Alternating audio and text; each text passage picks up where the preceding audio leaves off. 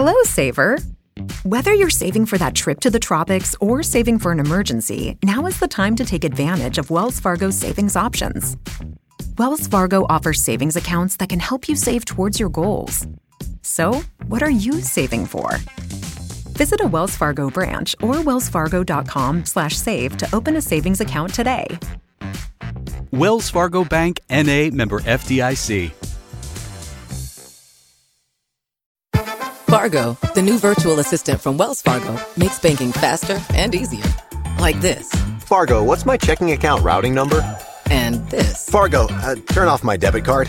And this. Fargo, what did I spend on groceries last month? And that's just the beginning. Do you Fargo?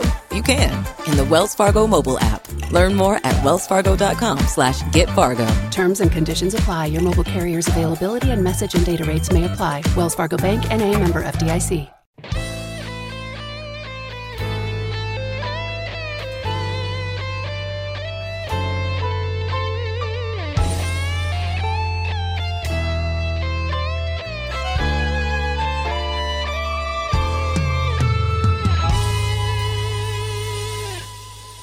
Viernes de entretenimiento, estamos ya en la antesala del fin de semana y entonces los viernes ocupamos un rato en este programa a hablar de series, de televisión, nuestra nueva sección spoiler también y hablar de videojuegos, que sabéis que es una sección además eh, a la que queremos especialmente porque es una sección organizada por los propios oyentes en nuestro canal de Discord que se van poniendo de acuerdo y van sugiriendo, oye, esta semana deberíamos hablar sobre este tema. Bueno, pues así hemos llegado hasta el universo de Enjoy the Silence. Enjoy, buenos días.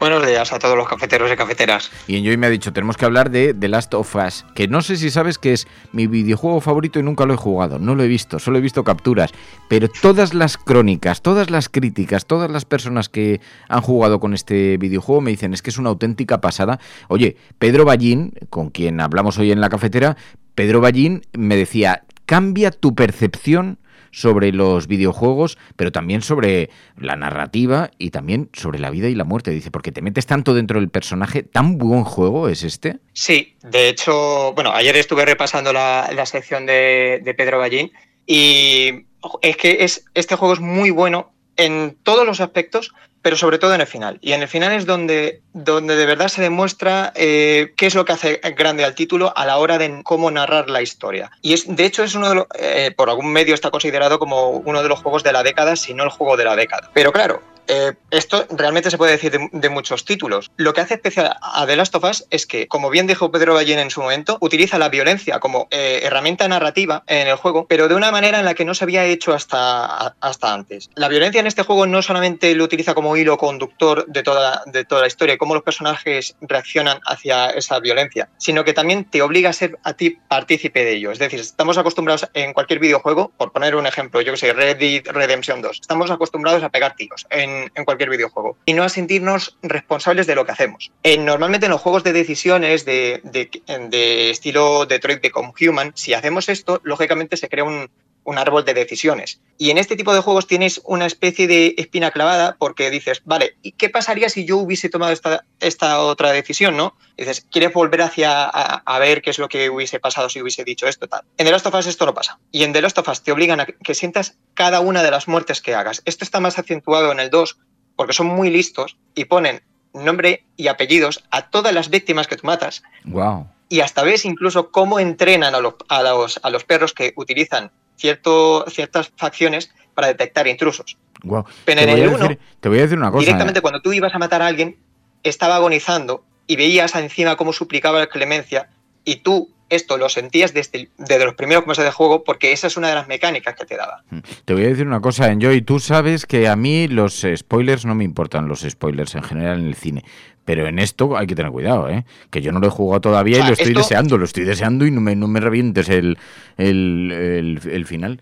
Pero porque además me decías... Esto está directamente visto en, en, los trailers, o sea, tampoco es que afecte sustancialmente a la trama. Además me has dicho, voy a tener mucho cuidado, voy a tener mucho cuidado. uno lo está jugando, siente todo el peso de, de, las decisiones que van tomando los personajes sobre sus propios hombros. Te hace partícipe de todo lo que se está diciendo y lo mejor es que el final, la decisión, lo que ocurre al final, todo lo que todo lo que subyace el, eh, el final, te da un, una sensación muy agridulce, porque encima te traslada a ti directamente como jugador la culpa de algo que tú has jugado, que tú has manejado, Claro. y que igual no hubieras tomado esa, eh, esa serie de decisiones, pero que Claro, te sí. toca, digamos, apechugar. Y eso es lo que hace muy bien. Que se- el juego te va empujando a eso. Y te, em, claro, estamos hablando del videojuego The Last of Us. Es un clasicazo. Están publicados el primero y el segundo. Para la Play, yo, mi frustración es que sin Play no puedes jugarlos. Me decían, no, pero a través de portales de PC tal, pero es que no incluyen el, el 1 y el 2 los que, yo, los que yo he mirado. Creo que había una solución ahora que alguien me estaba diciendo, alguno yo te apuntaba. Pero estamos hablando de este videojuego porque ha salido un tráiler, porque van a hacer serie, ¿no? Sí, van a hacer serie. eh, de hecho, si no recuerdo mal, el uno de los productores, si no el productor ejecutivo de la serie, es el propio Neil Druckmann, el creador del, del título original, de la obra original. Con lo cual a mí ya me, me, em, me da ciertas sensaciones positivas, pero a la vez un poquito de duda. Claro. Quiero decir, me da seguridad el, el hecho de que esté el autor original naturalmente, pero digamos que una parte de la historia se cuenta a través de todo el gameplay, de los puzzles que tú resuelves, de las conversaciones que se van generando entre los dos personajes, de cómo la cinemática afecta posteriormente al- a, eh, a Ellie y cómo ella reacciona en torno a, a esto. Entonces, me da miedo cómo van a adaptar esto y sin embargo le veo cosas muy positivas que van a hacer, que es ampliar la historia que no se cuenta o que se cuenta pero que es opcional en el, en el juego base. Ah, se espera con bastante. Yo he visto también que ha- había, incluso Pedro Ballín había publicado algún tuit diciendo, uy, tengo un poco de miedo, pero esto es esto que apuntas es interesante. Oye, hay una cosa en Joy que te quiero preguntar, porque eh, eso sería la serie de televisión que, como decimos, ha estrenado un tráiler, entonces hay una cierta expectación a ver qué va a incluir. Hasta que lo veamos, pues no, no tenemos mucho más. Pero eh, sobre el videojuego eh, me decías, pero hay que destacar cuestiones concretas sobre la empresa que lo ha desarrollado. ¿Por qué? Sí, porque Naughty Dog es una empresa que realmente eh, no estaba acostumbrada a hacer títulos cinematográficamente potentes. Venía de desarrollar dos sagas de videojuegos, eh, Crash Bandicoot y Jack and Duster, que, que servían como competencia a Super Mario y a Legend of Zelda en la época de PlayStation 1 y PlayStation 2. Pero cuando llega PlayStation 3, que es una consola que tenía bastantes dificultades a los programadores para desarrollar juegos muy potentes, porque era, era una máquina muy potente, les encargaron hacer un título que fuese lo más espectacular posible, por decirlo de alguna manera y simplificándolo mucho. Y entonces lanzaron Uncharted, que para los que no lo sepan, que por cierto hay una película que salió hace unos cuantos meses, Uncharted es un juego que homenajea a Tomb Raider y a Indiana Jones. Tiene eh, cosas de ambas. Entonces, eh, una vez que funciona el primer título y el segundo, Naughty Dog decide separar el estudio de desarrollo en dos grupos. El primero se encargaría de hacer la tercera parte de la saga, que al final se ha convertido en una tetralogía, y el segundo se encargaría de lanzar este proyecto de, de Last of Us. Y claro, ahora mismo lo vemos y decimos, qué espectáculo visual, pero es que este juego salió el último año de la PlayStation 3. No es que a partir de ahí no se hicieran juegos para PlayStation 3, es que el último gran juego salió el último año de su ciclo de vida. Con lo cual, esto dice mucho de la dificultad de los desarrolladores a la hora de hacerlo. Y sobre todo, al, día, al el año siguiente salió Left Behind, que es el DLC que complementa la, la historia, que por cierto en las actuales versiones ya viene directamente, no hay que pagar nada. Y que este DLC, a nivel narrativo, va todavía dos pasos más allá. Es decir, Naughty Dog supo hacer un juego de nicho del cual no tenían tantas esperanzas, lo supo convertir en un juego muy revolucionario eh, en el aspecto narrativo, haciendo que se, te sintieses no solo como espectador, sino como parte activa de forma simultánea en cada momento. Y encima, y claro, lógicamente esto les posibilitó el lanzamiento de la secuela, eh, que creo que fue anunciada en 2016 o 2017, si no recuerdo mal, para PlayStation 4. Ahora hay un remake, hay una especie de remasterizado, ¿no? Que tiene. mm, eh, Se ha mantenido la estructura esencialmente igual, pero creo que tiene mejor calidad o han, aprovechado mejor las potencias de los ordenadores. No sé si, sabes de esto. Sí, tienen, eh, lo han lanzado para PlayStation 5. Eh, desde el punto de vista de la mayoría de jugadores lo consideramos innecesario porque al fin y al cabo te están, están cobrando eh, a precio de nuevo un juego que ya tiene casi 10 años. Sí que es verdad que tiene cosas muy positivas, que es eh, todo el tema de la accesibilidad. No solamente porque el juego lo pone más fácil, sino porque tiene modos para personas con discapacidad de todo tipo. Entonces, para aquellos que no lo pudieron vivir el juego en su momento, lógicamente es un, es un plus, pero para aquellos que tengan alguna deficiencia visual eh, o auditiva, es un plus mayúsculo. Y de hecho, esto lo han extraído directamente de la secuela. Porque la secuela también tenía estos modos, solo que creo, eh, y espero que me corrijan en el chat, los que lo hayan podido jugar, creo que no son los modos de accesibles tan potentes o tan amplios, digamos, como en, como en este remake. Luego, por supuesto, a nivel visual, lo que han hecho ha sido adaptar los modelos de los personajes, eh, no tanto el de los escenarios, al modelo visual de la secuela, para que sean un poco los, los cuerpos más fieles a, con respecto a eso, a la secuela. Y encima, para hacer todo esto, lo han tenido que hacer, por lo visto, el juego de cero. Lo han tenido que hacer desde cero, que es una cosa que me sorprende bastante porque no sé de dónde han sacado el tiempo, porque además la, la compañía ha sido fuertemente acusada por, de crunch, de autoexplotación eh, a los trabajadores o explotación por parte de, de, de, los, de los mandamases. Y precisamente ha habido alguna que otra, vamos a decir, puya indirecta en el 2 de los propios desarrolladores hacia, hacia, hacia sus jefes o hacia su, su, carga de trabajo en exceso. Entonces, por eso digo que me sorprende que hayan podido hacer este juego, o sea, este remake en paralelo con el, con el juego con el 2, que además están también desarrollando el modo multijugador.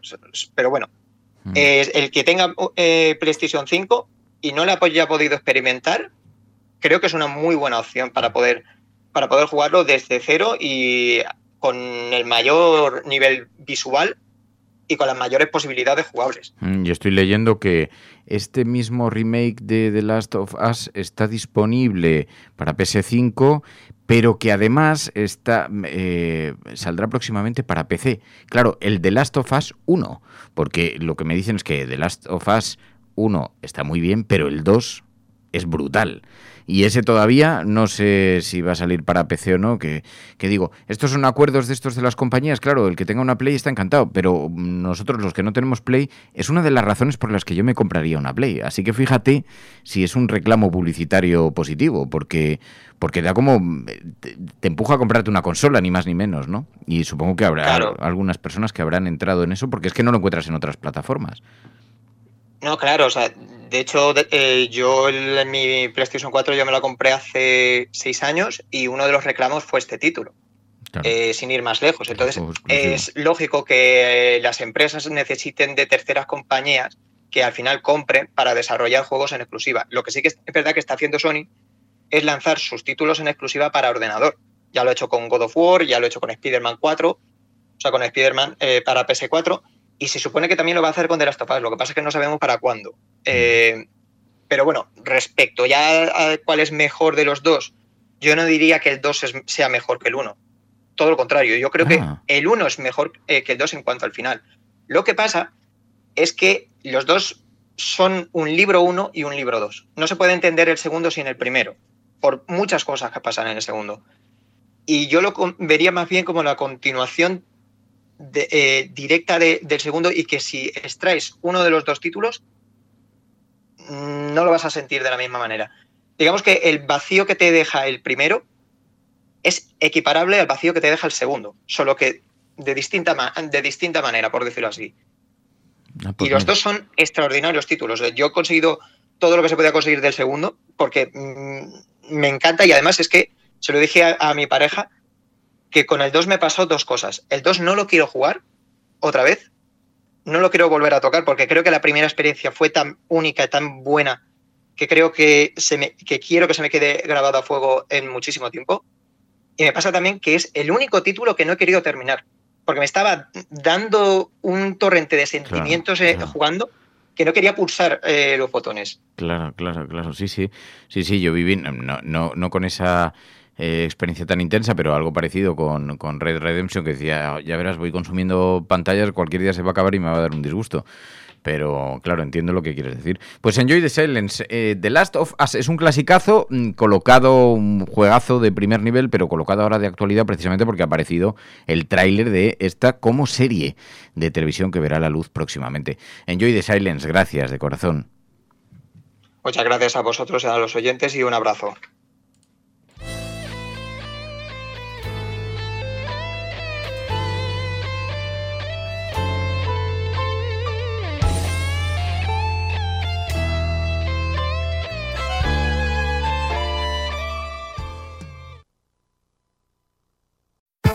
Fargo, the new virtual assistant from Wells Fargo, makes banking faster and easier. Like this. Fargo, what's my checking account routing number? And this. Fargo, uh, turn off my debit card. And this. Fargo, what did I spend on groceries last month? And that's just the beginning. Do you Fargo? You can in the Wells Fargo mobile app. Learn more at wellsfargo.com slash get Fargo. Terms and conditions apply. Your mobile carrier's availability and message and data rates may apply. Wells Fargo Bank and a member FDIC.